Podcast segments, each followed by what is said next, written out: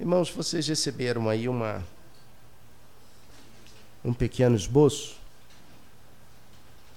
Pequeno não é não, pastor, tem quatro páginas.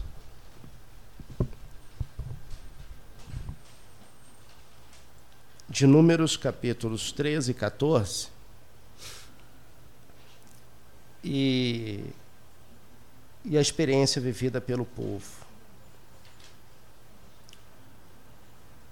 Eu tenho trabalhado no meu coração, irmãos, pedindo a Deus que Deus tire da igreja a visão, muitas vezes negativa, que nós temos do Antigo Testamento. Se não é negativa, não temos todo o interesse que demonstramos pelo Novo. Porém, quero afirmar-lhes que o Antigo Testamento tem histórias, experiências e é também palavra de Deus para nós. Observe a síndrome de gafanhoto. Deus deu uma ordem a Moisés. Que ordem foi essa? Números 13, de 1 a 3. Disse o Senhor a Moisés: Envia homens que espiem a terra de Canaã que eu hei de dar aos filhos de Israel. De cada tribo de seus pais enviareis um homem, sendo cada qual príncipe entre eles. Enviou-os Moisés do deserto de Parã, segundo o mandado do Senhor. Todos aqueles homens eram cabeças dos filhos de Israel. O que esses homens fizeram? Números 13, de 17 a 24. Enviou-os, pois, Moisés a espiar a terra de Canaã, e disse-lhes: Subi ao Neguebe e penetrai nas montanhas. Vede a terra, que tal é, e o povo que nela habita, se é forte ou fraco, se poucos ou muitos. E qual é a terra em que habita? E qual é a terra em que habita, se boa ou má? E que tais são as cidades em que habita, se em arraiais, se em fortalezas? Também qual é a terra, se fértil ou estéril, se nela há matas ou não. Tende ânimo e trazei do fruto da terra. Eram aqueles dias os dias das primícias das uvas. Assim subiram e espiaram a terra desde o deserto de Zim até Reobe, a entrada de Amate. E subiram pelo Neguebe e vieram até Hebron. Estavam ali Aimã, Cesai e Talmai, filhos de Anak. Hebron foi edificada sete anos antes de Zoan, no Egito. Depois vieram até o vale de Escol, e dali cortaram um ramo de vide com um cacho de uvas, o qual trouxeram dois homens numa vara, como também romãs e figos. Esse lugar se chamou o Vale de Escol e por causa do cacho que ali cortaram os filhos de Israel. Então trouxeram um cacho de uva que dois homens precisaram para trazer.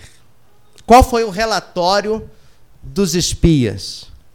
Agora o pessimismo toma conta da maioria dos espias.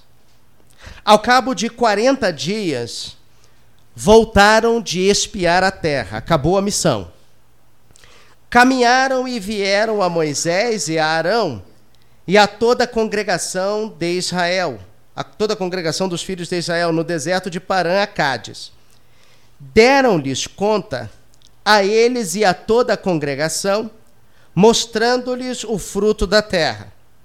Relataram a Moisés e disseram: Fomos à terra, a que nos enviaste e verdadeiramente mana leite e mel.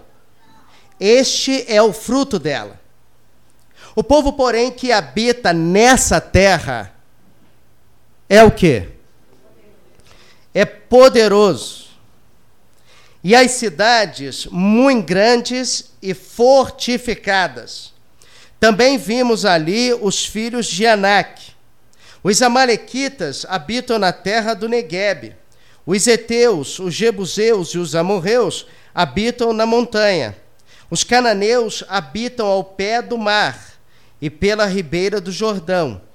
Então Caleb fez calar o povo perante Moisés e disse: Eia, subamos e possuamos a terra, porque certamente prevaleceremos contra ela.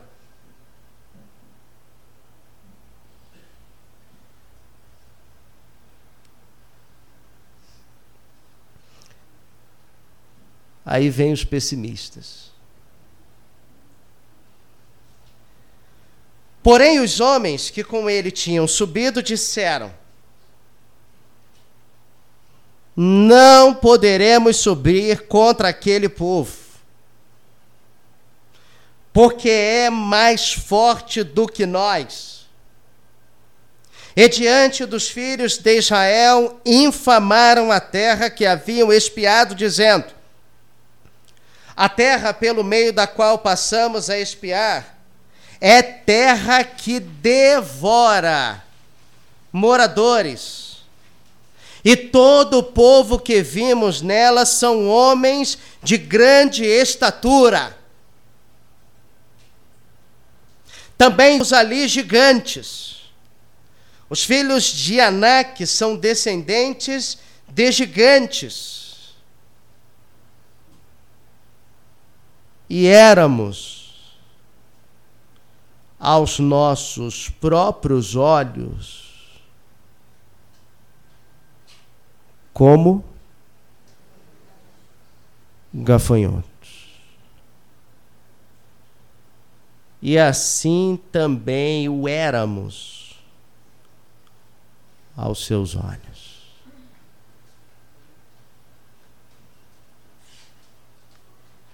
A síndrome de gafanhoto. Quais são os sintomas desta síndrome? Primeiro, senso de fraqueza. Não poderemos subir contra aquele povo. Não vai dar certo. Não vamos vencer. Não iremos avançar. Podemos estudar, estudar, estudar, elaborar uma estratégia e orarmos a Deus e pedirmos a Ele, mas nós não conseguiremos. Nas entrelinhas estavam dizendo: Deus não tem poder para nos capacitar a entrar naquela terra. Ninguém tem coragem de falar isso. Mas era o que os dez pensavam. Às vezes nos apoiamos nessa mesma síndrome.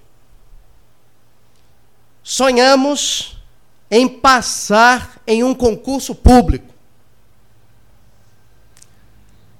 Mas quando a gente vê a quantidade de apostila que precisa ser lida, a quantidade de matéria que precisa ser consultada, a quantidade de pessoas que também estarão fazendo a mesma prova. Damos uma olhada na relação candidato-vaga. Descobrimos o valor da inscrição. Chegamos à conclusão: não vou conseguir. Isso daí é para algumas pessoas, mas para mim não vai dar certo. O jovem vai fazer o vestibular. Faz o ensino médio, termina, sonha em fazer o vestibular para engenharia, sonha em fazer o vestibular para medicina, sonha em ser um dentista, mas depois esbarra com as dificuldades, não passa na primeira tentativa e imediatamente abandona o projeto tentando conseguir um caminho mais fácil. Somos treinados desde criança para termos um bom emprego. Não somos treinados para termos uma boa empresa. Se alguém diz que vai tentar montar um projeto e um negócio próprio, vem logo alguém diz: olha, cuidado, você vai perder dinheiro, isso não vai dar certo, pensa que você pode fazer. Alguém vive a vida inteira pagando aluguel e sonha em ter uma casa própria. E pensa com uma outra pessoa. Eu acho que eu vou lá na Caixa Econômica para ver as informações que existem e as possibilidades de financiamento para a renda que eu tenho. E alguém diz: olha, provavelmente você não vai conseguir, porque a renda é muito alta, porque o governo exige uma série de documentos, porque existe uma fila, e você não vai conseguir, tem que pagar um pistolão, enfim. Vem alguém e diz que a gente não vai conseguir.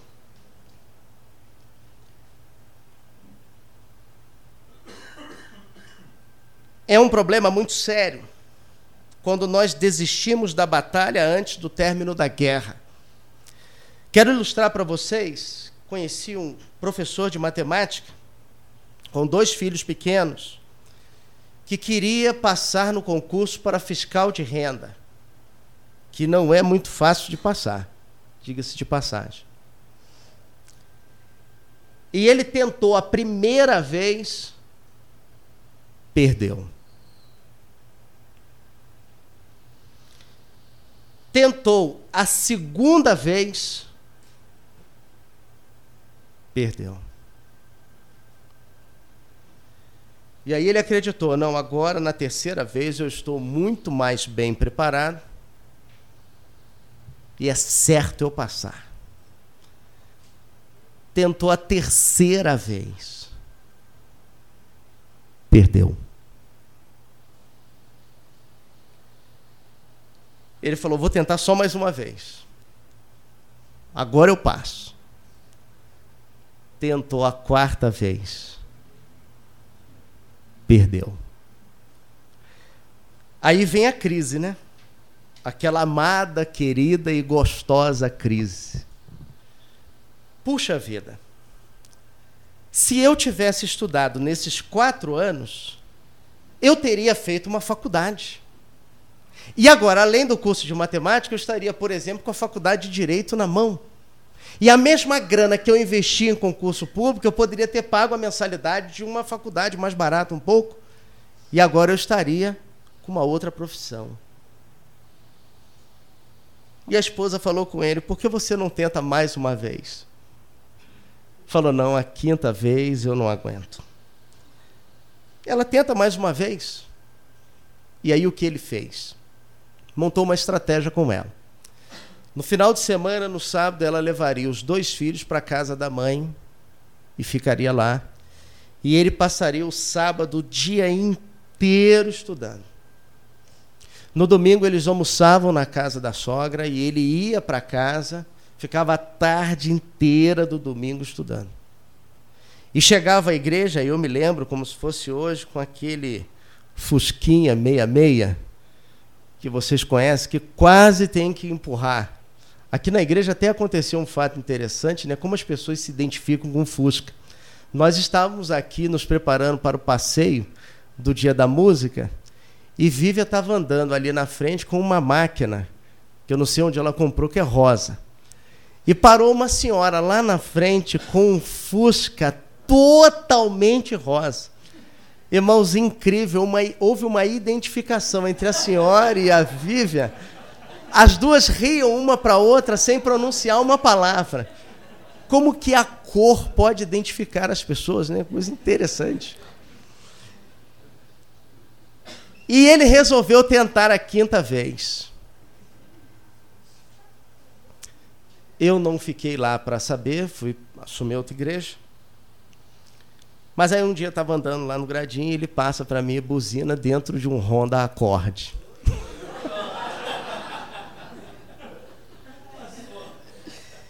Falei, rapaz, passou. Imagine, na primeira tentativa não consegui, porque não estudei muito. Na segunda tentativa, não, agora eu vou me preparar melhor. Na terceira. E se na quarta tentativa ele desiste? E por que, que Deus não pode nos trabalhar durante as tentativas que não dão certo? Por que, que Deus não pode trabalhar no momento das nossas derrotas? E que aparentemente nós perdemos a batalha. Talvez nesse momento Deus esteja querendo trabalhar alguma coisa em mim, que no momento de alegria, de prazer e de vitória, eu não daria atenção. Senso de fraqueza, síndrome de gafanhoto nos leva a ter um senso de fraqueza pelas circunstâncias que estão diante de nós, mesmo havendo uma promessa de Deus. Deus disse que daria a terra não poderia haver dúvida. Quem prometeu não é homem para mentir.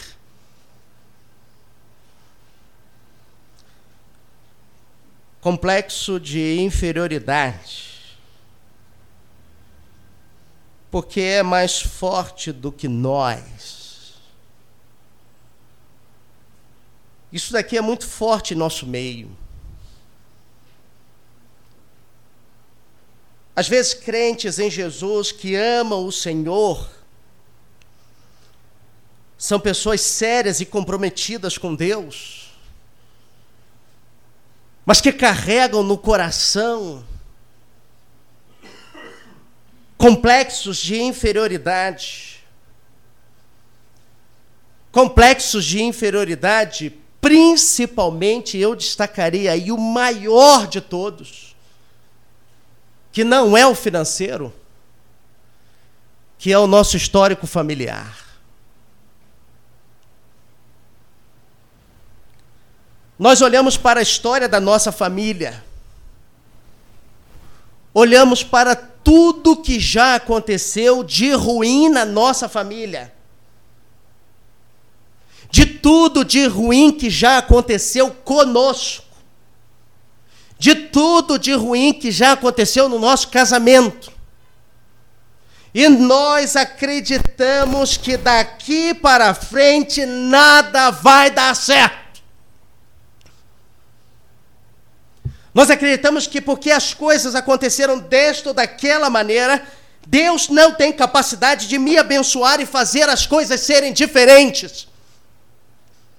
Eu quero dizer aos senhores, em nome de Jesus, nós não podemos ser reféns das nossas próprias experiências.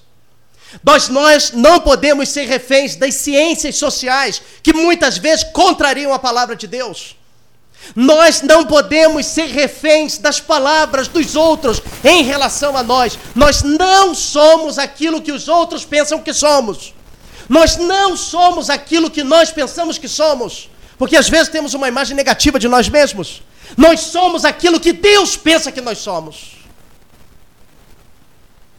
Surge nesse contexto os arautos do caos. E diante dos filhos de Israel infamaram a terra que haviam espiado, dizendo: A terra pelo meio da qual passamos a espiar é terra que devora seus moradores. Observe o relato da nova versão internacional e espalharam entre os israelitas um relatório negativo acerca daquela terra. Disseram: a terra para a qual fomos em missão de reconhecimento devora os que nela vivem. Mesmo diante de todo o pessimismo dos dez espias, Deus levantou duas vozes, Josué e Caleb, no meio do povo. Primeiro, Caleb então Caleb fez calar o povo perante Moisés e disse: Eia, subamos e possuamos a terra, porque certamente prevaleceremos contra ela. Depois Josué e Caleb voltam a encher na confiança absoluta na promessa de Deus. E Josué e Caleb, dentre os que espiaram a terra, rasgaram as suas vestes e falaram a toda a congregação dos filhos de Israel, dizendo: A terra pelo meio da qual passamos a espiar é terra muitíssimo boa. Se o Senhor se agradar de nós, então nos fará entrar nessa terra e nolo dará terra que mana leite e mel. Porque Josué e Caleb fizeram esta afirmativa? Porque confiaram na palavra de Deus em Números 13, verso 2. Envia homens que espiem a terra de Canaã. Quem completa? Que eu hei de dar aos filhos de Israel. Como é que pode isso? Deus diz uma coisa e eu digo outra. Deus diz que vai dar, eu digo que Ele não vai dar. Deus diz que vai abençoar, eu digo que Ele não vai abençoar. Deus diz que está conosco, eu digo que Ele não está. Isso gera uma fraca autoestima. E éramos aos nossos próprios olhos como gafanhotos. Não era isso que Deus pensava sobre eles. Não era isso que Moisés pensava sobre eles. Não era isso que Arão pensava sobre eles. Os que foram enviados eram príncipes, eram líderes das tribos de Israel. Foi pensado um líder de cada uma das doze tribos. A palavra deles teria um peso fortíssimo sobre a vida do povo. Cada um daqueles líderes teria o poder para influenciar negativamente o povo de Deus. A minha pergunta nesta manhã, meus queridos, é qual a nossa posição como líderes? Como pessoas responsáveis dentro da casa, dentro da empresa, dentro da igreja, na sociedade, na nossa função onde nós ocupamos, qual é a influência que nós estamos exercendo sobre a vida dos outros. Uma influência pessimista ou uma influência otimista? Visão distorcida da realidade. Éramos gafanhotos aos olhos deles.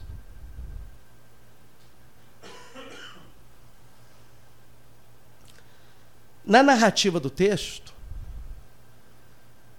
não há momento que o povo que está em Canaã emitisse uma opinião sobre eles, sobre os espias. Como é que agora eles dizem que nós éramos aos olhos deles como gafanhotos, se eles não emitiram opinião, não souberam que eles estavam lá. Ou seja, a visão que eu tenho da realidade pode não ser a realidade de Deus para a minha vida. Você repara bem, os discípulos de Emaús, eles estão caminhando com Jesus. Mas eles pensavam naquele momento que estavam ao lado de um estrangeiro. Maria Madalena chega ao sepulcro de Jesus. E Jesus está ali, mas ela acredita que é um jardineiro. Os discípulos estão no barco e Jesus vem andando sobre as águas. E eles acreditaram que era um fantasma. Não era jardineiro, não era estrangeiro, não era fantasma, era Jesus. Mas a nossa visão da realidade, muitas vezes influenciada pelos nossos sentimentos e pelas experiências que já tivemos, nos leva a ter uma visão pessimista do presente e mais ainda do futuro por aquilo que nós já vivemos. E não era essa a realidade de Deus para eles. A realidade de Deus para eles era uma realidade de conquista e de vitória. Eu quero parar nesse texto aqui, nesse ponto, e continuarmos logo mais à noite. E eu gostaria, se fosse possível, que você lesse esse texto na sua Bíblia durante a tarde e guardasse no seu coração que essa síndrome não pode nos atingir. E que se você tem sido alvo da síndrome de gafanhoto, ore a Deus para que retire do seu coração baixa estima para que retire do seu coração espírito de altivez, para que retire do seu coração senso de fraqueza, complexo de inferioridade e visão distorcida da realidade. Porque a realidade planejada por Deus para nós é uma realidade de vitória. Não obstante todos os nossos problemas, é uma realidade de vitória. Vamos orar neste momento, nós vamos estar encerrando o culto desta manhã. E logo mais à noite quero continuar pensando nesse texto com os irmãos, porque é um assunto importante para todos nós, porque isto tem atrapalhado a vida de muitos crentes de confiarem nas promessas de Deus.